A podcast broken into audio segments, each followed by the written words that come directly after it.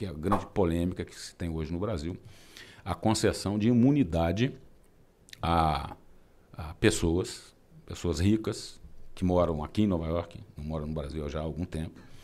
E, é, enfim, essas pessoas procuraram é, agentes do Ministério Público é, para oferecer a possibilidade de um acordo penal.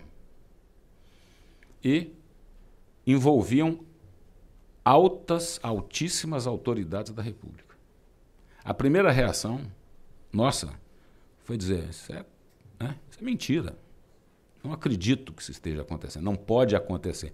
Depois de três anos e meio de Lava Jato com esses números, é inacreditável que a prática continue de maneira aberta.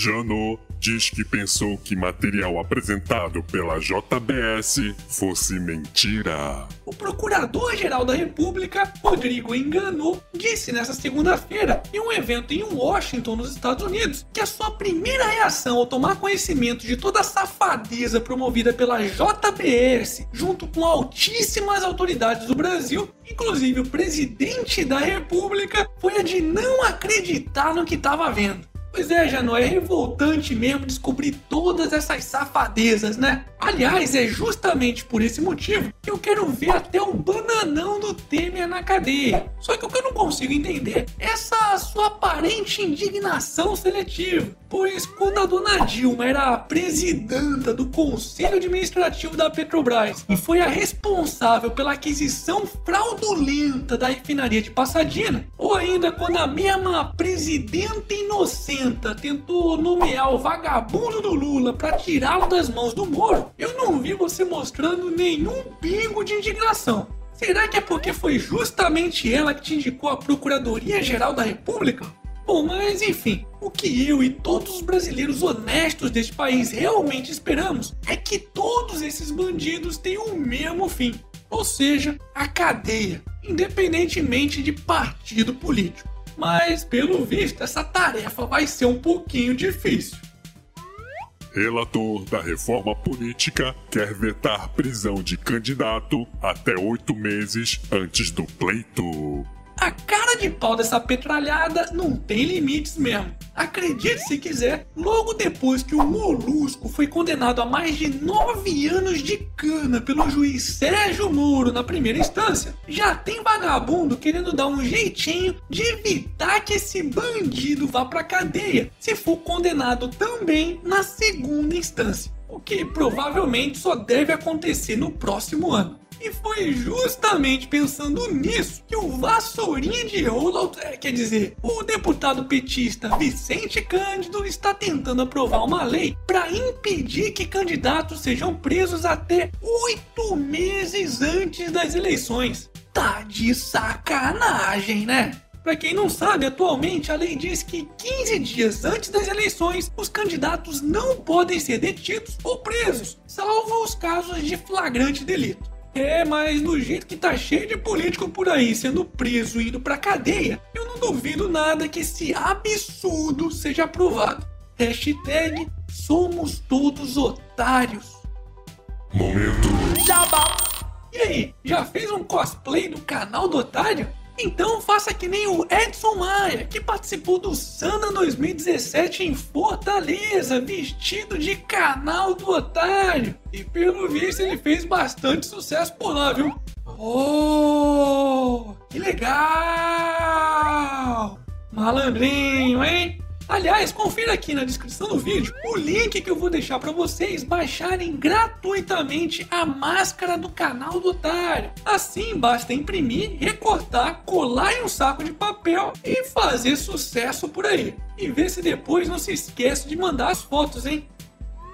Petrobras passou a ser a empresa de petróleo mais endividada do mundo, alerta OMC. Chupa mundo! Mais uma vez o Brasil se destaca no ranking dos piores. De acordo com a OMC, a criminosa política de preços adotada por Dilma e sua quadrilha provocaram nos últimos anos um rombo de cerca de 60 bilhões de reais à estatal brasileira. Imaginar que em 2008 a Petrobras chegou a ser mais valiosa até do que a Microsoft.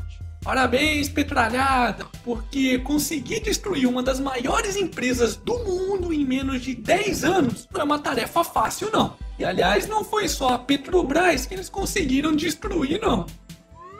Número de empresas inadimplentes atinge recorde em maio, diz Serasa Experian.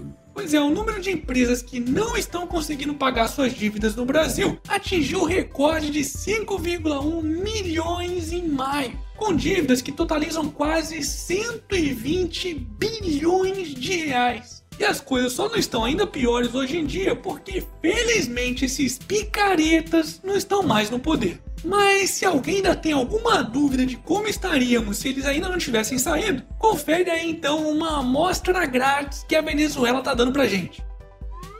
Oposição venezuelana diz que duas pessoas foram mortas em plebiscito. Seguindo as ordens do ditador da Venezuela, Nicolás Maduro, que havia dito no mês passado que caso não conseguisse vencer nos votos, venceria com armas, grupos armados defensores desse maluco resolveram interromper a base de bala um plebiscito simbólico organizado pela oposição nesse domingo, o que resultou na morte de duas pessoas e quatro feridos. Mesmo assim, o tal plebiscito informal conseguiu reunir mais de 7 milhões de pessoas, onde 98% delas votaram contra o projeto que dá superpoderes a Maduro. Chupa Maduro! Aliás, se vocês estão achando que toda essa incitação à violência é um absurdo, vale lembrar que tem gente no Brasil fazendo esse mesmo tipo de discurso. Olha só.